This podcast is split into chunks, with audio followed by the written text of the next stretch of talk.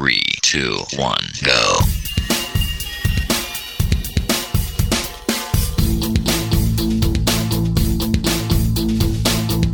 Enredando, la informática que se escucha.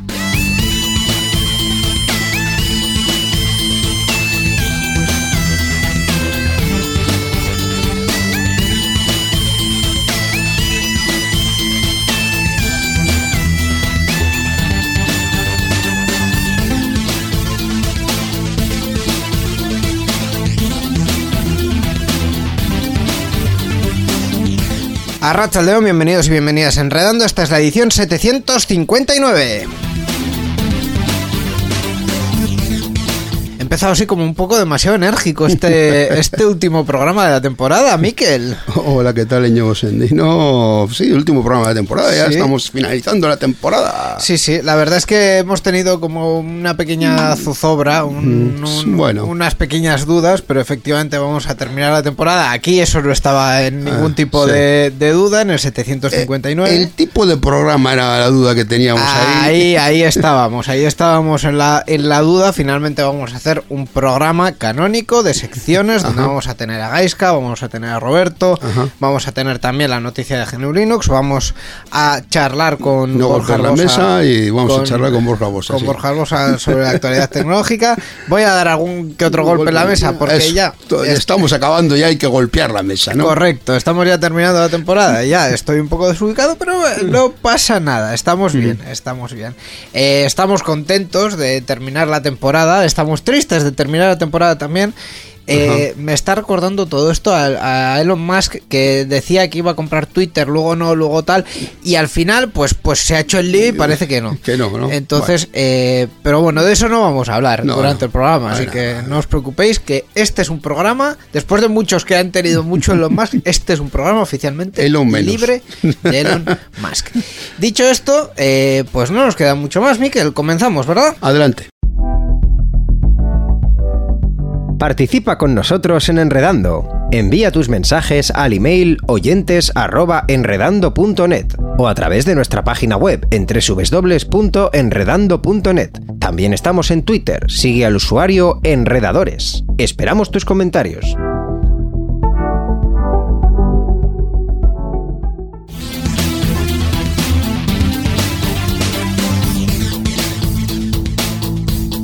Enredando, la informática que se escucha.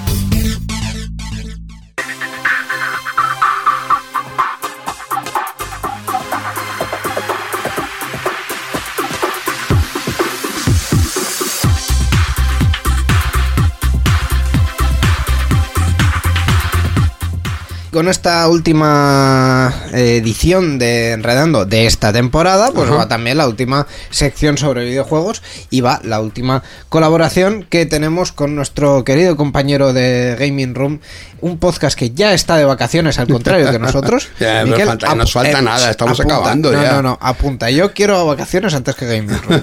es que Carmona, Rachaldeón. Arracha león. Oh, hola, Gaisca. ¿De qué juego vamos a hablar hoy? Como último juego, de, tiene que ser alguna cosa así como Uf, espectacular. uf. Pues hoy vamos a hablar de un juego que no ha salido. Bien, bien. Es una buena, es una buena manera de Vamos comenzar a, aquí, cuando recome- menos, ¿eh? a recomendar un juego que no ha salido. Vamos a recomendar, correcto, recomendarlo primero, sobre todo recomendarlo. Y segundo, vamos a hablar, obviamente, sobre eh, un juego que aún no ha salido, correcto. Qué bien. ¿De qué se trata? Eh, pues mira, no sé si os sonará para por algún casual de la vida una entrevista que hemos hecho en Gaming Room en el 050, en Sarean Sear también se ha hecho, hemos hablado de esto por todas ¿Me partes. estás diciendo en serio que me está reciclando el contenido de la semana pasada para este programa? Sí. Eh, se ha hablado de Silent One pero en Gaming esa- Room y en Sarean Sear. También se va a hablar en Enredando, ya bueno, está. pues nada. Ya To- está, Toca solucionado. hablar de, de Silent Sound. Eh, De, de de Silent Silent. Eh, Silent Swan. vamos, Silent One. vamos, Eso. vamos a ponerle un mote ya a Gaiska oficialmente Gaiska el Ecoembes, porque el reciclaje es lo suyo. Los- hay que Hombre, por favor, en el momento en el que dices, buah, no sé, necesito una sección para allá, pues se saca contenido, oye. Bueno, de Silent. One, ¿qué? ¿Cómo Silent y dónde se puede jugar? Eh, Pues eh, no se puede jugar en ninguna parte y cómo, ah, no lo sabes. Bien. Entonces, ¿De qué va? Es una experiencia narrativa. Eso, o sea, planteados un poco el, el- el Uy, término. Planteados el término, planteados el término. Es decir,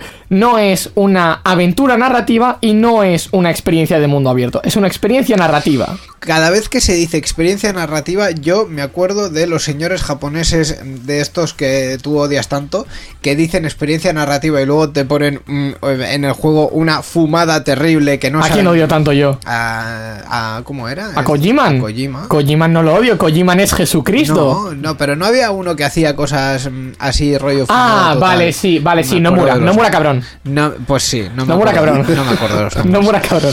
Bueno, no es el joder, creador de. bueno, bueno, bueno. No mura es el creador de Kingdom Hearts, gente, para que lo sepáis. Entonces, entonces, la pregunta es, una experiencia narrativa, Correcto. ¿sobre qué y por qué? Vale, pues vamos a empezar por partes, como he dicho. La experiencia narrativa es, en este caso, el equivalente a un mundo abierto siendo Walking Simulator, dentro de lo que cabe. Es decir, no vas a tener una acción impresionante PvP. No. No, es una aventurita tranquilita en la que tú vas descubriendo cosas. ¿Cuál es la gracia de esto? Primero, para que sepáis, ¿vale? Por mucho que no haya salido, se lanza Q4 2022. Q4 es últimos cuatro meses. Sí. Por tanto, no queda tanto. Que yo sepa, Q4 son, es un trimestre, por lo tanto son tres meses. Eh, eso, Le perdón. acaba me- de me implosionar la cabeza. No, no, no, me he liado, me he Desde que ha dejado de el estudiar. ¿eh? cuarto trimestre. Eso el es, cuarto es cuarto. El cuarto trimestre, El correcto. cuarto cuarto, porque Q es. Pues es Eso el cuarto trimestre del Eh, año. Desde que ha dejado de estudiar ya se le ha ido la matemática. se le ha ido No, todo. no, deja- déjame tranquilo, yo ya tengo que hacer la matrícula de universidad. A, a mí déjame con el resto. Déjame vivir. Déjame vivir ya.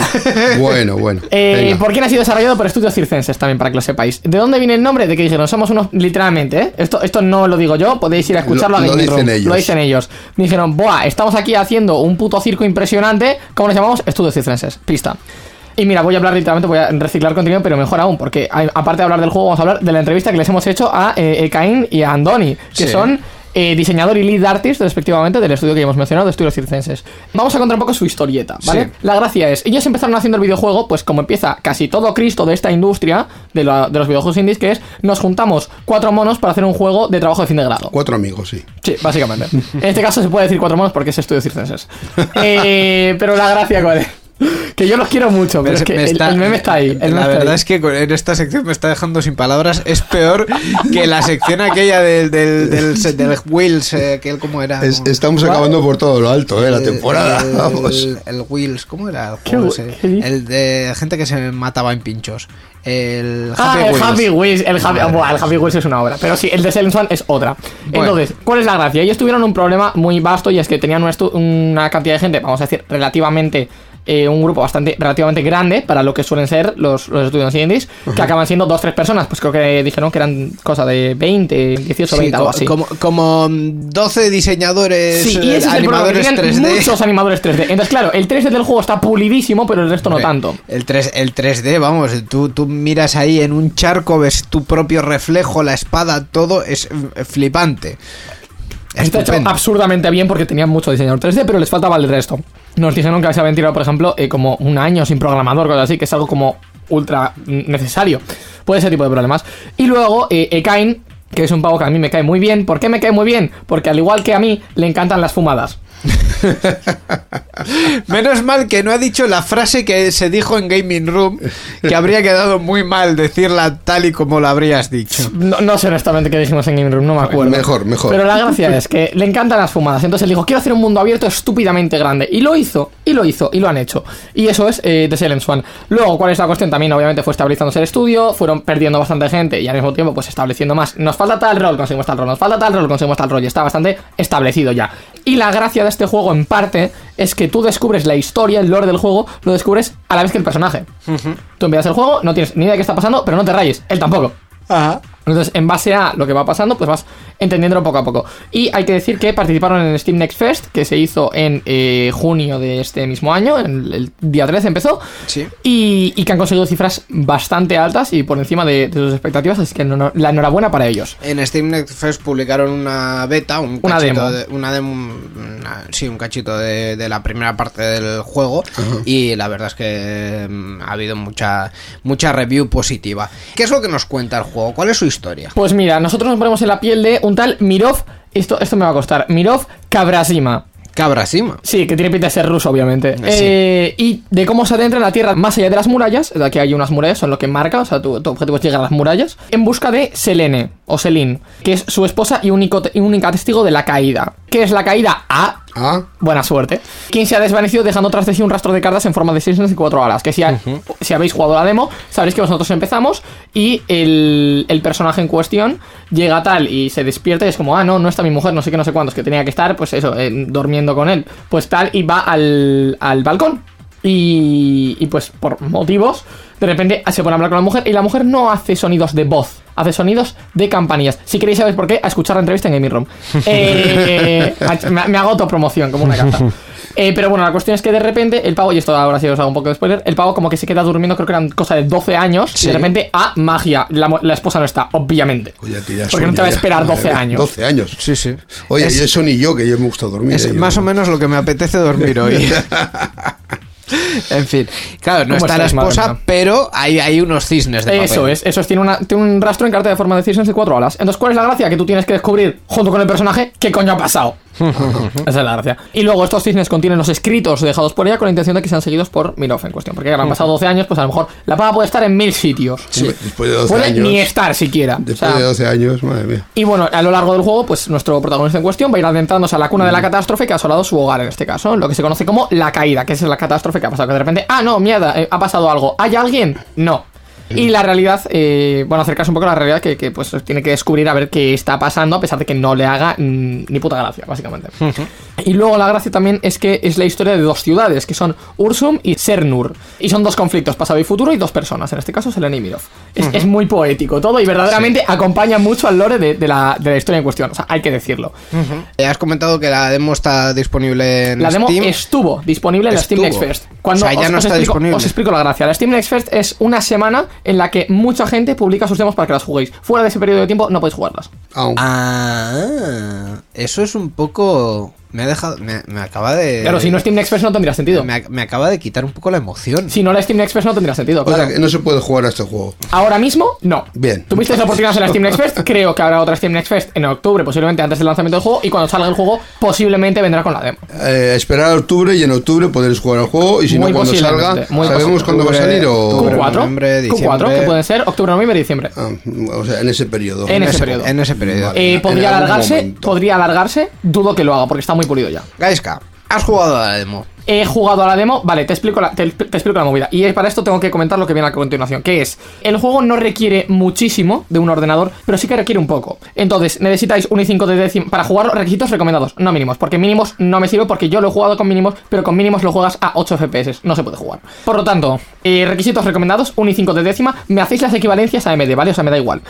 Un i5 de décima, 16 GB de RAM y una GTX 1660 de 6 GB de VRAM. Claro, yo lo he jugado con una 1050 de 4 GB y con un i5 de octava, por lo tanto, a 8 FPS. Bueno, Entonces, ¿qué es lo que he eh, hecho? Ver vídeos. est- Esta gente, eh, con todo el cariño del mundo, ya dijeron ellos que tienen que trabajar en la optimización, eh, porque básicamente eh, lo que piden es un eh, transoceánico Un para jugar a pepinazo eso. de No, no, no, no, no, no, no, no es, no es un pepinazo, no es un pepinazo, es un ordenador. Es un ordenador que es un pepina, era un pepinazo hace tres años. Eh, eh, bien, eh, ¿cuántos ordenadores de hace tres años hay en, en, eh, alrededor tuyo ahora Todos. mismo? Ninguno. Dicho esto, bueno, ya que lo has visto, ¿algún apunte positivo? Apuntes alguna- positivos. La paleta de colores por motivos que desconozco engancha mucho. Es decir, Porque eh, tienen muchos diseñadores gráficos. No, de hecho no, no, tienen, tienen diseñadores 3D, no diseñadores gráficos. Bueno, pues eso. Pero la, la gracia está en que la paleta de colores destaca mucho. En verdad son unos tonos muy verdes, pero mucho. Pero hay tanto contraste de tonos de verdes que hasta cierto punto puedes llegar a entender un poco el concepto de lo que está pasando. Son todo tonos muy, muy oscuros, muy, muy, eso, de poco brillo. Precisamente para darte esa aura de ha pasado una catástrofe, no encuentro a nadie, me cago en todo. Básicamente. Eh, eso por, por el lado de paleta de colores. Luego en la movilidad se ha quejado mucha gente. Porque, claro, al ser un walking simulator tienes que andar y tienes que andar mucho. Eso es contra. Eso es contra. Entonces, ¿cuál es la gracia? Que dijeron, sí, tenemos una cuatricicleta, no sé qué, yo no llegué a verla, una cuatricicleta. Es decir, un triciclo, pero con cuatro ruedas. Aún. Tachan, sorpresa. Una especie de quad de niños. Pero eso, obviamente. Eso es. Obviamente vas a tener que andar, vas a tener que andar mucho. Te va a parecer esos momentos en los que los juegos tú vas andando y literalmente lo que estás haciendo es andar mientras hay gente hablando. Y estás andando en línea recta, tipo Portal. Cuando estás en los ascensores esperando lo que sea, Sí. pues eso, tipo estás andando en línea recta mientras la gente te va diciendo cosas. No es un juego en el que hay acción. No busquéis acción porque no la vais a tener. Entonces, si queréis una historia profunda, lo jugáis. Si queréis algo tipo, yo qué sé, por comparar con cosas Heavy Rain, Life is Strange, Beyond Two Souls, que son juegos que verdaderamente son aventuras narrativas, eso sí. O sea, aventuras narrativas y así. Porque es diferente. Ahí ya tienes marcado muchísimo una linealidad, un hay que seguir por aquí, hay que hacer esto, hay que hacer tal. En este no. Es, podría considerarse, en este caso no, claro. Eh, en estos podría considerarse Heavy Rain y estas cosas como que es literalmente una película con la que tú interactúas. Sí. Hay diferentes finales, obviamente, y tal, pero da igual, sigue siendo una película con, con la que tú interactúas. Esto es un juego. Es diferente. Es un juego en el que vas a tener muchísimo lore y la linealidad está. Porque tienes que llegar al final de una historia, no tiene múltiples finales, creo. Eh, a lo mejor lo introducen, posiblemente. Porque, en fin, a Kain le gustan las fumadas, y a mí también. Entonces, la gracia es, mm, la linealidad está, pero no tienes ese... Es una película con la que interactúas. Pues eh, la recomendación, la última de esta temporada, es Silent Swan, un juego que ya sabéis que no podéis jugar, pero que estará disponible eh, a finales de este año para... Para cuando empiece la próxima temporada, vamos. No, más bien para cuando nos vayamos de vacaciones de Navidades, que no sé si este año va a haber. Bueno, bueno. En cualquier caso, Gaiska, eh, gracias por estar con nosotros, traernos esta recomendación y también el resto de las de esta temporada. Buen verano y hasta la próxima. Igualmente. Agur.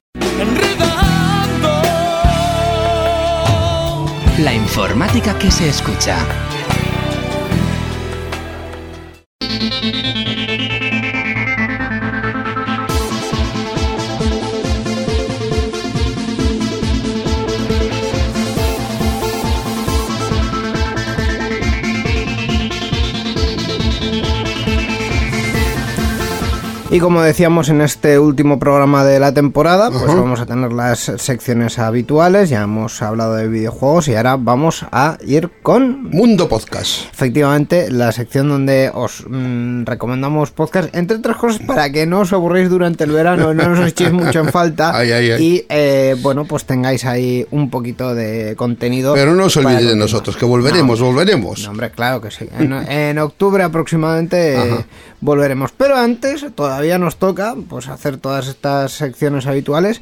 Y para Mundo Podcast tenemos al otro lado a Roberto Arrachaldeón. Arracha León, buenas tardes, ¿qué tal Íñigo? ¿Qué tal Miquel? Pues eh, muy bien, eh, un poco, bueno, eh, contentos por terminar la temporada, también cansados, Un eh, poco tristecillos, pero bueno, ahí, ahí estamos, con sensaciones encontradas, pero bien, bien. Mm, No sé, yo ya si eso me pongo a, pa- a- a pensarlo en la playa, ¿sabes? Ya lo meditan en la playa. Ah, perfecto. Hola, Roberto. Me parece perfecto. Eh, yo en- creo, entiendo, supongo que para cerrar la temporada nos vas a traer pues un podcast de los mejores que hayas oído De lujo, de lujo. en los últimos meses, ¿no? Bueno, no sé si es un podcast de lujo, si es un, un podcast de lo mejor de lo mejor. Creo que sí. Pero sé que a vosotros también nos ha, ha gustado. Y sobre todo sus tres, sus tres integrantes me parecen espectaculares. Y Hemos tenido a, la, suerte de comentar verlos. La suerte de verlos. Pero tú, tenido. pero tú cómo lo sabes. Ah, Si todavía no lo ha dicho. Algo me han dicho por ahí. ¿De qué hablamos hoy? El podcast del que vamos a hablar hoy es eh, No hay negros en el Tíbet. Ah, Y es un podcast eh, en el que tuvimos la oportunidad de ver en directo, realmente. Cuando estuvieron en Bilbao, eh, Sí, sí. en, En Tracking el Bilbao. festival, en el Tracking Bilbao, si no me sí. En, en- en el mismo festival en el que recibí un premio. Que, que yo no, no lo he dicho demasiado en el relato, pero yo recibí en ese festival un premio junto con Borja Sí, Arbosa. sí, sí. Y estamos haciendo Gurpil Beroac, un podcast de Fórmula 1. Fantástico. Sí, sí. Ese no lo recomienda Roberto, pero lo recomiendo yo. Ya lo recomendaremos por otra vez. Es en euskera, si no me equivoco. En euskera. Correcto. Con lo que, bueno, yo lo puedo recomendar, pero ciertamente no me entero de mucho. La recomendación un poco ciega. Pero bueno. Eh, spam aparte, no hay negros en el Tíbet. Efectivamente lo vimos en Tracking Bilbao. Eh, ¿sobre, qué, ¿Sobre qué va? ¿Qué nos cuenta?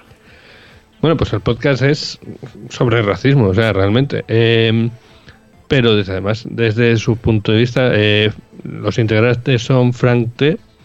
Me van a perdonar con los nombres porque seguro que lo digo mal. Asari eh, Vivan ¿Eh? y Lamin Tior. Sí. Y, y bueno, pues ellos hablan de lo que ellos conocen, de lo que ellos viven diariamente, eh, como formando parte de la comunidad negra en España. Mm, cuéntanos un poco más de, de los integrantes. Sí, sí, sí, sí, porque como os decía son tres personajes, tres personas espectaculares.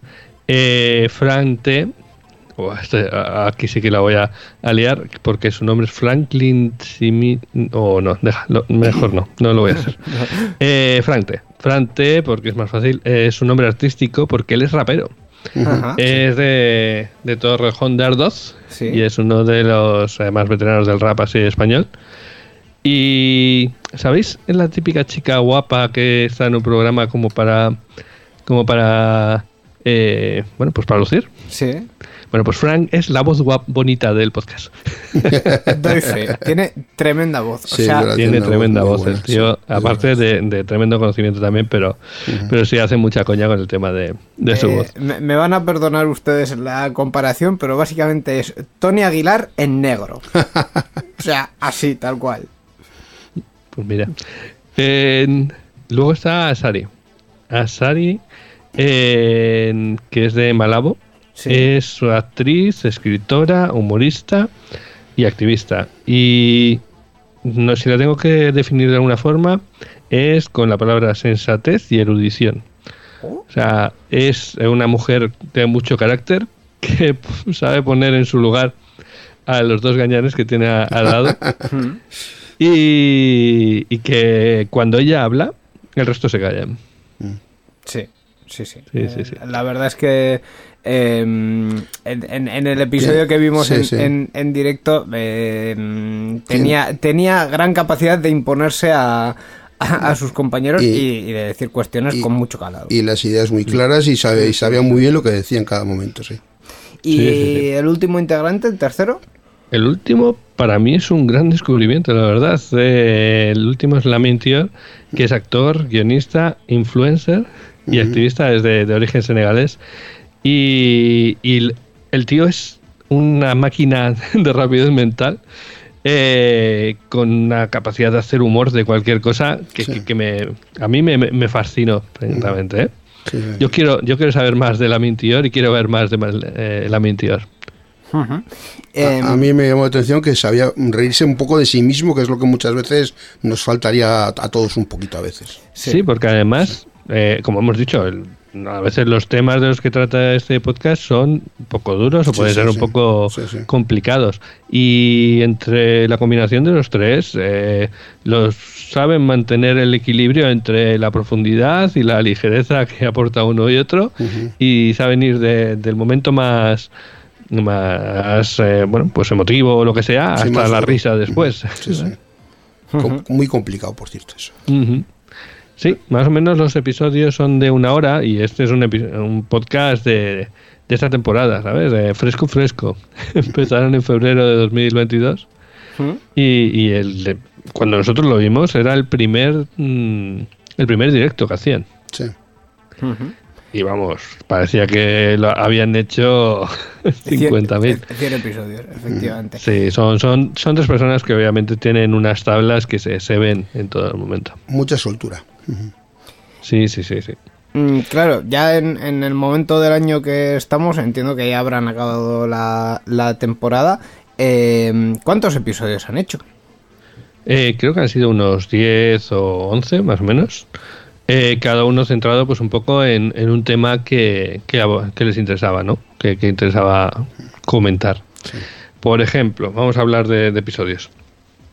Yo- todos son interesantes, ¿eh? Y, y de todos aprendes, ¿vale? Porque no sé vosotros, pero yo escuchando me he dado cuenta de cosas que daba por sentado o que ni siquiera me había planteado y que en el momento que lo ves a través de otra perspectiva dices, hostia, Sí, sí. y esto, esto no, no es tan así como yo creía.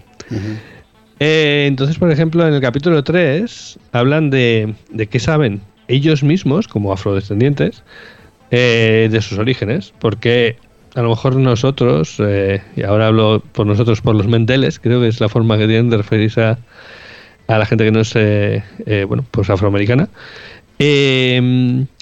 pues nosotros a lo mejor pensamos que por ser negro ya sabes todo del- de la negritud.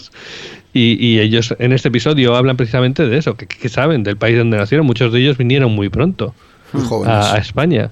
Eh, este Tior es, es más de Granada que, que ninguno. ¿Sabes? Sí. Eh, perdón.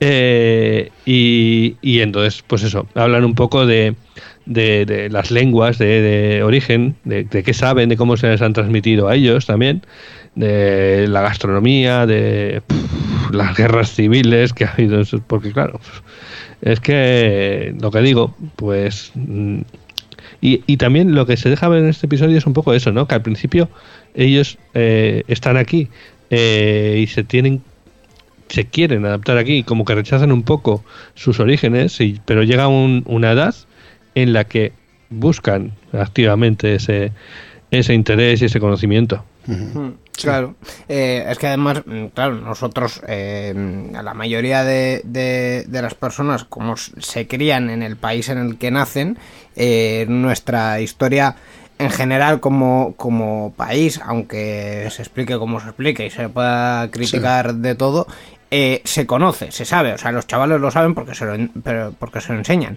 Claro, si tú no vives en el país en, en el que has nacido, no sabes nada del, del país, eh, de, de- de tus orígenes, porque nadie te lo ha contado. Entonces, Sí, sí, sí. ese- Además- esa búsqueda...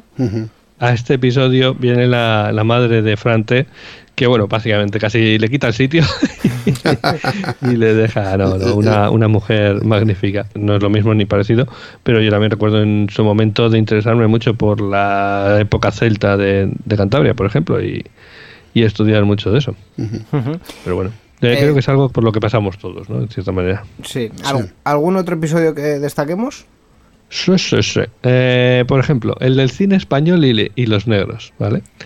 El capítulo 5, porque, bueno, con el cine español nos, nos hemos cruzado. Y además, mm, tanto Lamin como, como, se me ha ido el nombre, eh, Asa- Asari, perdón. Asari. Eh, tanto Lamin como Asari eh, han tenido una o tienen una carrera artística relacionada con el cine, entonces hablan de primera mano del Sí, tema, sí. ¿no? Y, cual- hablan de...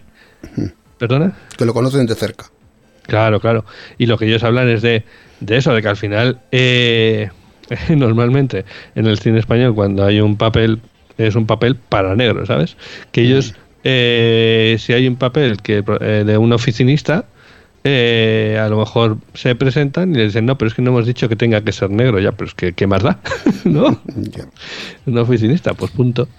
Eh, y este es el tipo de cosas que se encuentran, o el hecho precisamente de eso, de que al final, como eh, están compitiendo por un pastel muy pequeño, pues eh, hay ciertas rencillas y cosas que, que no tendría que haber, pero bueno. Pues eh, una, una forma de, de plantear es, eh, ya, ya os digo, a mí- lo que me llamó la atención de este episodio de escucharlo son que son cosas que ni te planteas realmente.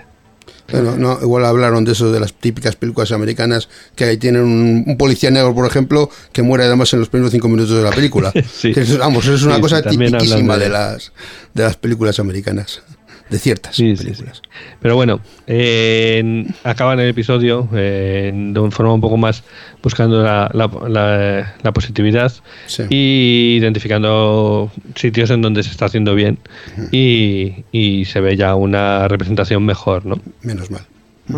Y entiendo que eh, vamos a recomendar también el podcast, que el episodio que vimos nosotros en directo, ¿no? Yo, yo creo que sí, porque ahí vais a oír risas eh, y algunas de ellas son las nuestras. Sí, eso, eso. Participamos de fondo.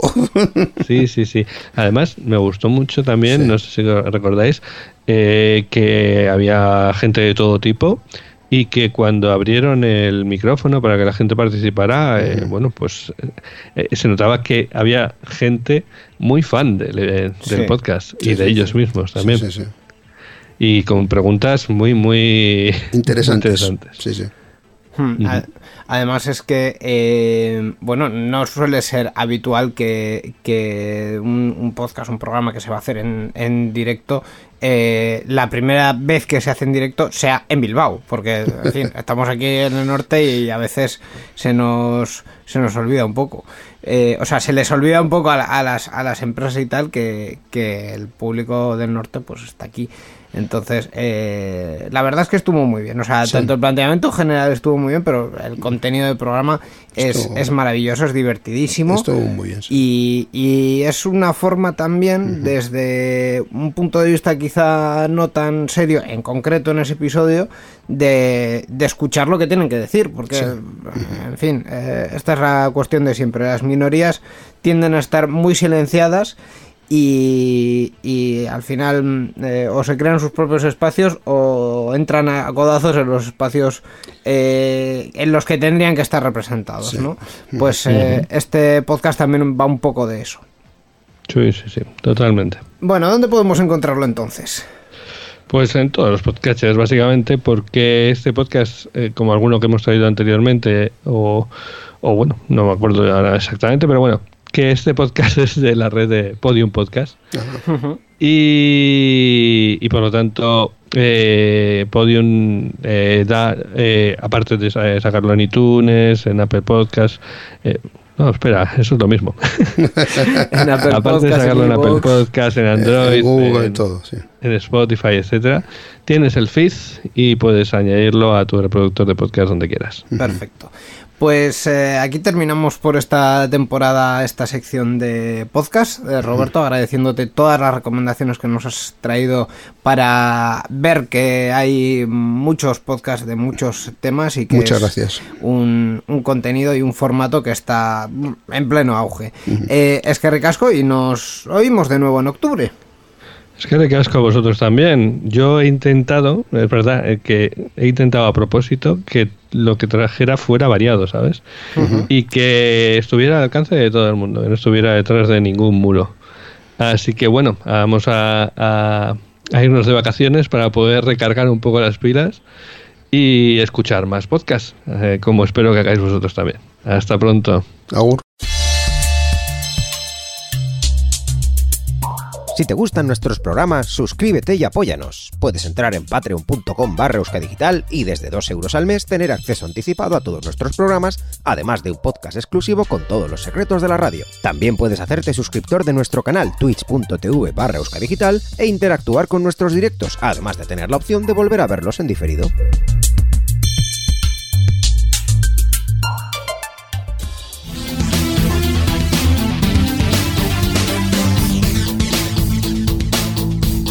Enredando, la informática que se escucha.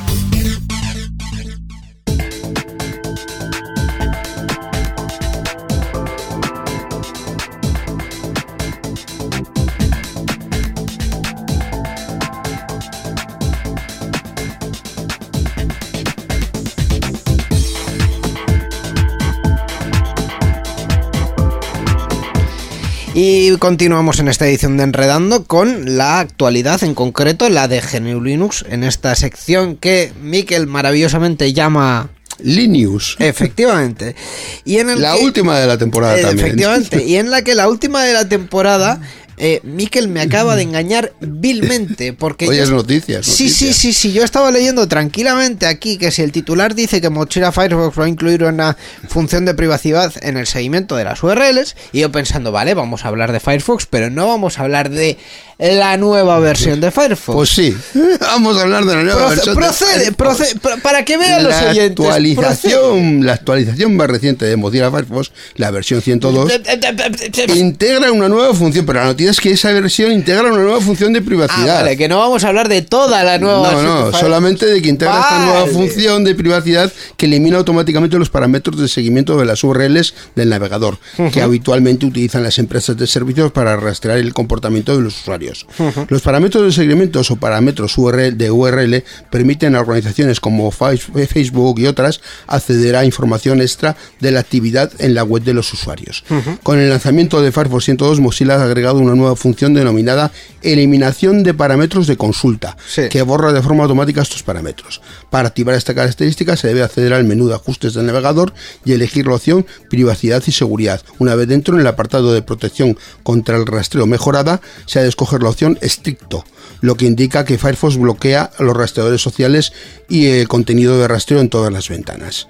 Eso sí, algunos expertos nos advierten que al activar esta solución es posible que algunos de estos sitios web no funcionen correctamente o no se carguen por completo. Para volver a la configuración original solo será necesario activar la opción estándar que deshabilita esta función. Esto es importante porque hay algunos parámetros de consulta o parámetros de URL que realmente son los que determinan cuál es el contenido que Sí. termina viendo el usuario. Eh, por tanto, puede ser. no- es como, como todas las funciones de, de la web. las No, y. todo es malo. Es- Entonces, depende cómo se use. sí. en este caso puede ser que si, si alguna Sí. web no carga bien sea consecuencia de que efectivamente esos parámetros no son solo de seguimiento o de rastreo de, o de eh, digamos eh, segmentación del usuario, sino que son efectivamente parámetros necesarios para ver el contenido de la página web.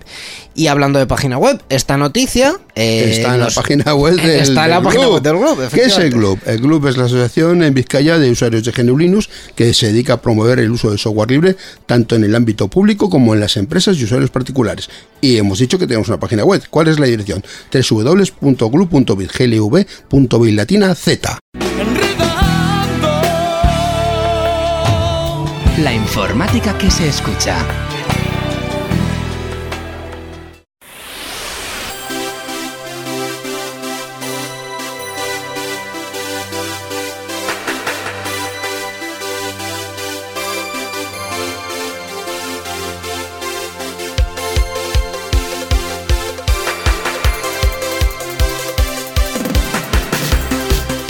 Y vamos ya con la sección de noticias en este re- Enredando 759, que es, eh, pues como hemos dicho antes, un poco como el anterior. Pero este, ya- bueno, no, este ya sí sabemos Este que ya es el sí, último. es el último. Es- último este- ya, este ya el último de momento por la temporada. Por la temporada, efectivamente. Sí. Eh, si no se me cae el guion que tengo entre manos, eh, vamos a proceder a comentar las el resto de las noticias tecnológicas con eh, nuestro colaborador estrella, que es eh, Borja Arbosa, Racha León. Borja, Arrecha el dedo, muchachos. Hola, eh, Borja. ¿cómo te encuentras? ¿Qué tal? ¿Cómo afrontas este final de temporada? Uf, pues mira, en cierta forma con un poco de alivio, porque como ya bien sabéis, mi situación personal me Sí, estaba sí, haciendo sí, sí. difícil continuar en la participación, pero bueno, también con alegría.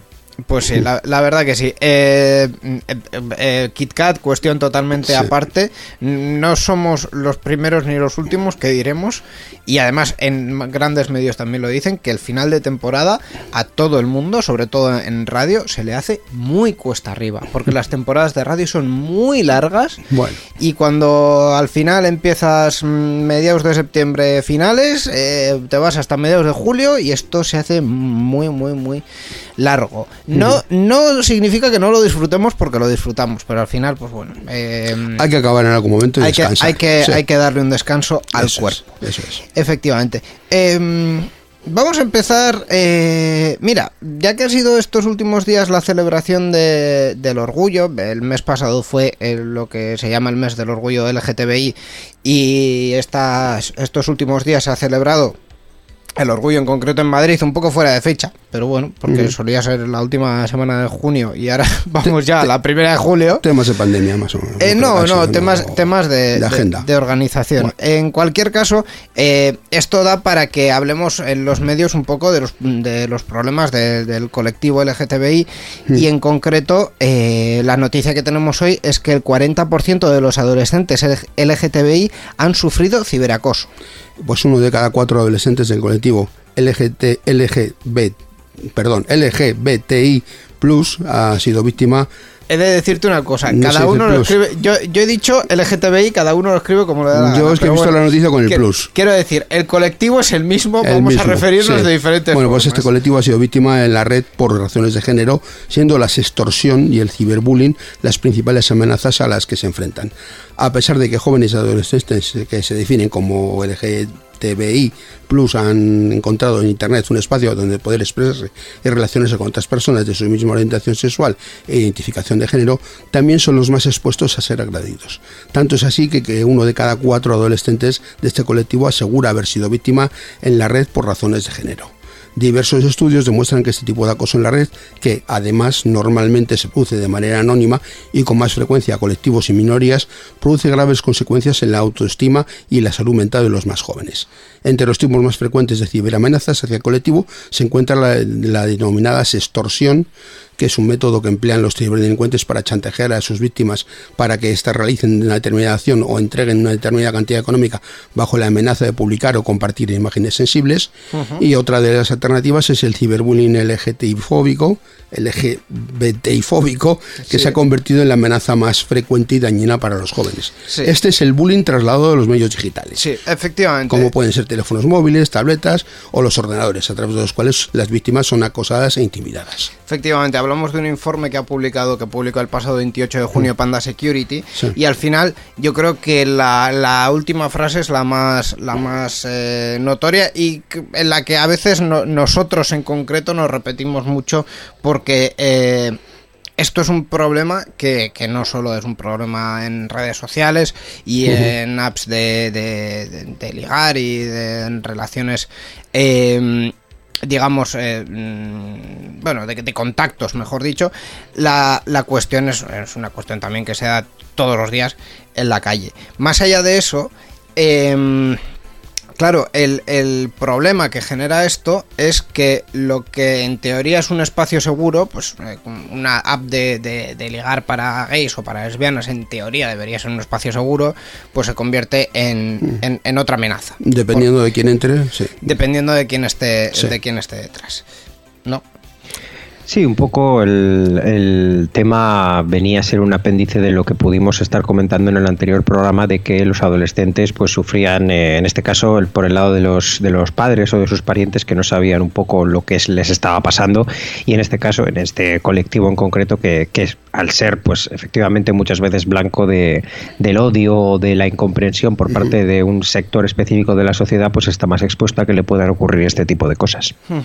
Además, eh, en esta, bueno, en este informe, en esta nota, eh, Panda también eh, menciona el vacío legal a la hora de, de denunciar. Sí. Que la verdad es que no sé si con la última, las últimas modificaciones eh, legales esto está cambiando. Pero mm, ocurre cuando, siempre que hay que denunciar algo que, que va contra la libertad eh, sexual de las personas, ocurre un poco lo, lo mismo, que es mm, que, que la víctima se ve muy cuestionada, ¿no? Sí, Entonces, sí, es un problema. claro, eh, si tú resulta que tienes eh, mm, que te ocurre una agresión mm, por, por, por una persona, por un hombre que has, contra- que has contactado por Grinder, claro, es que por- ¿qué haces tú en esas aplicaciones de, de citas? Eh, o en esas aplicaciones de follar, dicho, dicho eh, claro. Entonces, esto no sé si, si realmente Borja es una cuestión que, que ya la ley lo, lo cubre o que realmente el trabajo no es legal sino de procedimientos o, De concienciación, un poco o de concienciación también Sí. o de, o de- o de de todo un poco. o de formación hacia los Sí. cuerpos de seguridad del Estado o hacia la ciudadanía. Yo creo que es un tema un poco integral, es decir, abarca varios aspectos. Primero es lo que es lo que has comentado, que es una cuestión de concienciación de la ciudadanía, que es la culpabilización de la víctima o el hecho de que se pongan determinados discursos de qué hacías haciendo esas cosas o qué hacías en esos lugares. Eso por un lado. Luego está evidentemente el tema de la complicación que produce Internet, porque estas cosas si ocurren en el mundo real, pues es mucho más fácil identificar al responsable, es mucho más fácil que las fuerzas de seguridad actúen o que puedan eh, llevar a cabo los, los castigos por delitos que efectivamente existen. Es decir, esos delitos no hay que inventárselos, pero sí que hay que trasladarlos al campo del mundo de Internet, donde es más fácil recurrir al anonimato, donde es más complicado a veces en ocasiones identificar la fuente de la agresión. Y por otro lado, sí que es necesario una regulación que obligue mucho más a todos esos intermediarios, a todos esos prestadores de servicios de la sociedad de la información, como los llama la ley, en pocas palabras, los que ponen ahí la red social, el Instagram o el Facebook o el TikTok o el, o el Grinder que tú has comentado de turno, que para que estén obligadas, quizá más de lo que ya están, en algunos casos voluntariamente, pero en otras, pues a veces incluso sabemos que se desentienden de estas cosas, de proporcionar los datos, de identificar mejor a sus usuarios y de colaborar con la justicia cuando ello lo demanda. Claro, eh, es un poco lo mismo que hablábamos eh, hace unas semanas con, con Pablo Duchemet Sí. en, en aquella entrevista. Eh, las, las redes sociales o las redes de contactos, o llamarlo como queráis, eh, también tienen que colaborar. No es que tengan que colaborar por una obligación moral, sino que la ley les obliga Tiene que a, a- a colaborar. No, no es que tiene que obligarles, es que ya Sí, lo lo hace. Lo que pasa sí, es que mm, hay algunas que, que lo ignoran. También estábamos hablando de un perfil muy concreto, porque al principio de la noticia sobre todo se menciona a los adolescentes LGTBI que eh, así comentando otra noticia un poco por encima, esta semana también hemos leído un estudio en concreto de Gaptain sobre ciberseguridad y convivencia escolar que mencionaba un dato curioso que es que los adolescentes pueden llegar a tener hasta tres perfiles en redes sociales Sí, sí. y cada vez se está convirtiendo en más habitual eh, el tener dos perfiles, el público y el privado. Eh, que también tiene su cierta lógica, porque el- como llevamos diciendo muchos años, no, no quieres decir ciertas cosas gritando en la plaza del pueblo, pues tampoco quieres ponerlas en un, en un perfil de, red social.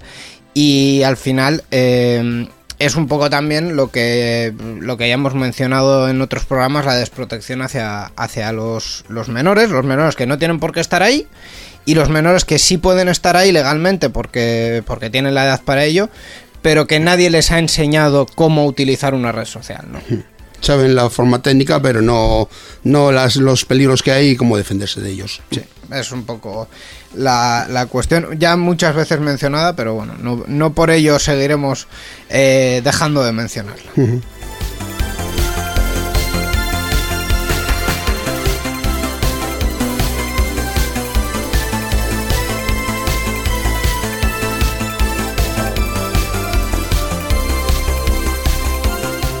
Vamos con otra noticia que también afecta a un colectivo eh, que a veces se- se ve un poco rechazado en, el uso de, las tecnologías, que es eh, las personas mayores, en concreto las personas mayores de eh, 80 años.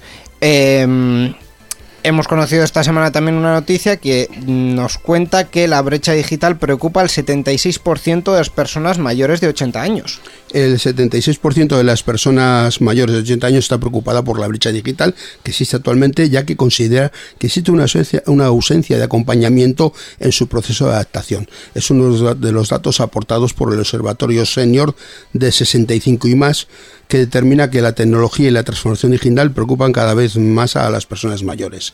Este sector de la población se ha tenido que adaptar de forma forzosa a las nuevas herramientas digitales y a mayor edad, mayor también es la intranquilidad que genera este desconocimiento con respecto a los usos de nuevas tecnologías y dispositivos electrónicos. Tanto es así que este observatorio determina que la brecha digital preocupa al 54% de los mayores de 50 años, mientras que la preocupación llega al 76%, como hemos dicho, cuando se trata de personas mayores de 80 años. Claro. Em, no recuerdo, Borja, si esto lo comentamos en algún programa de Enredando o fue en Sarean Sear, porque ya... eh, los Se- te los mezcla todo. Los idiomas se me cruzan, pero sí que alguna vez hemos hablado de esta, de esta cuestión y es una cuestión en la que efectivamente se, se entrecruza la, la voluntad o la intención de, de las personas, independientemente de su edad, de adaptarse a algunas formas diferentes de hacer las cosas eh, también que a este colectivo en concreto se le tenga en cuenta a la hora de diseñar y, y- y adaptar, digamos, Las eh, herramientas. las sí, herramientas, para que puedan hacer uso de ellas.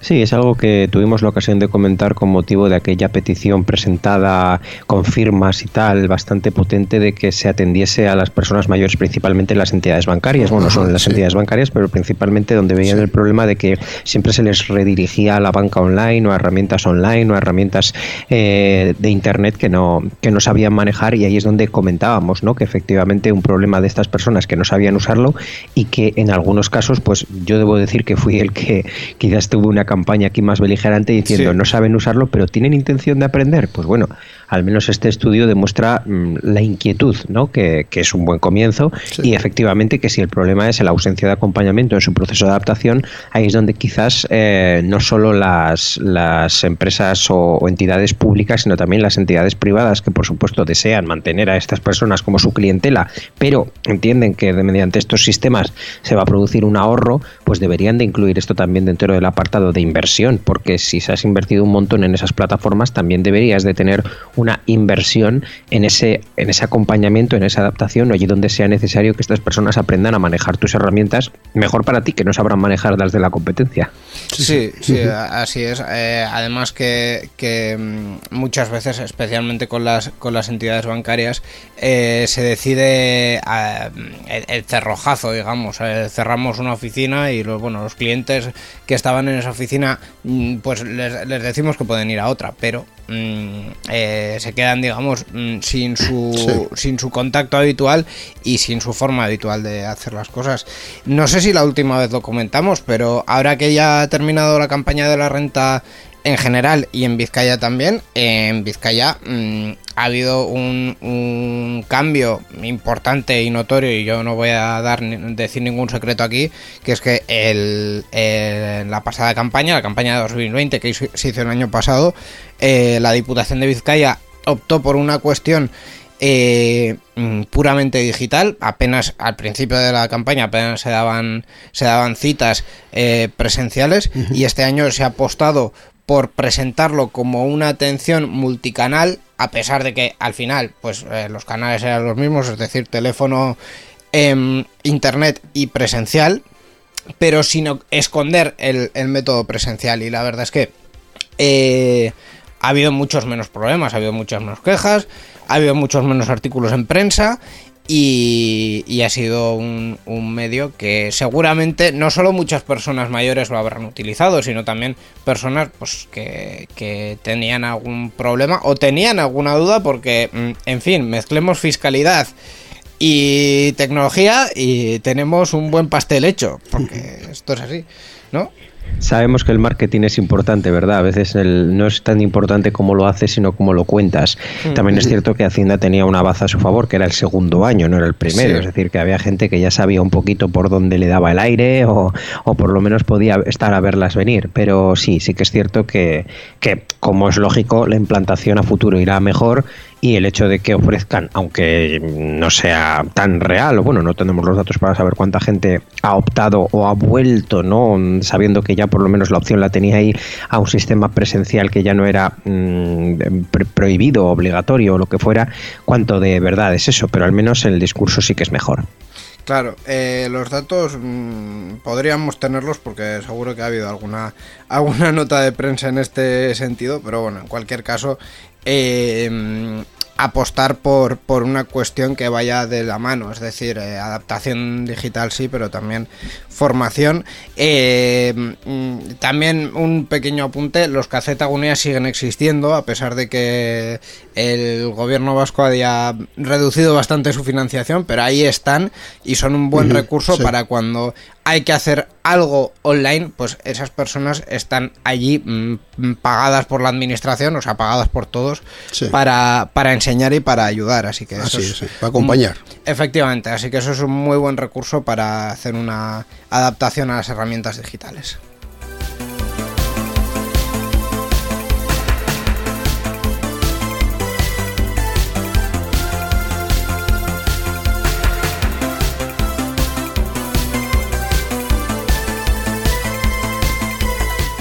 Vamos eh, con una mención, digamos, al futuro, con una reseña a lo que va a ocurrir en unos días, porque la Euskal Encounter va a celebrar dentro de poquito su eh, trigésima edición con el regreso de Apengune.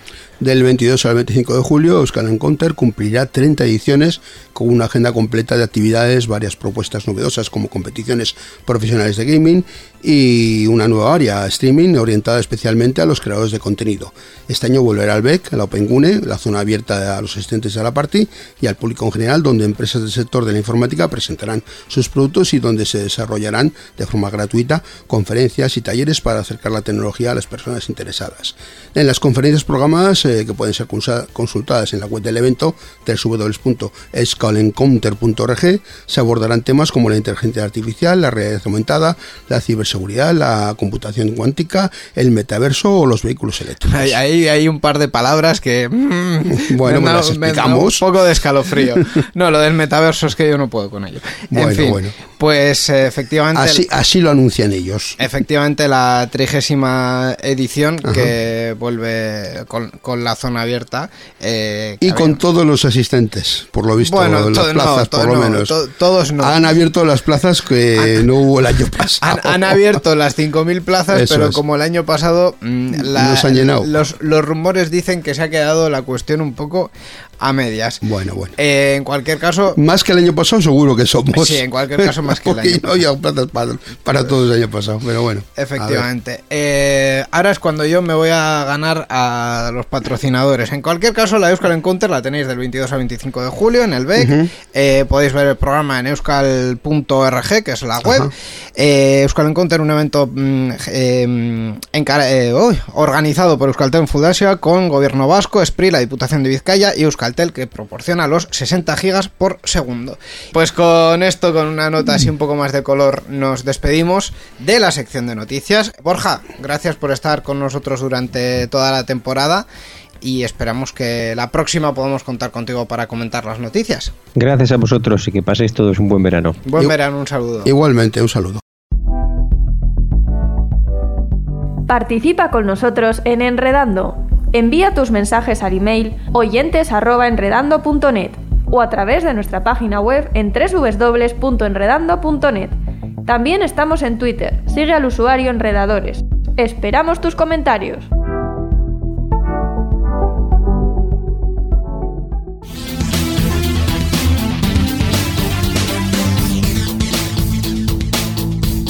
Enredando, la informática que se escucha.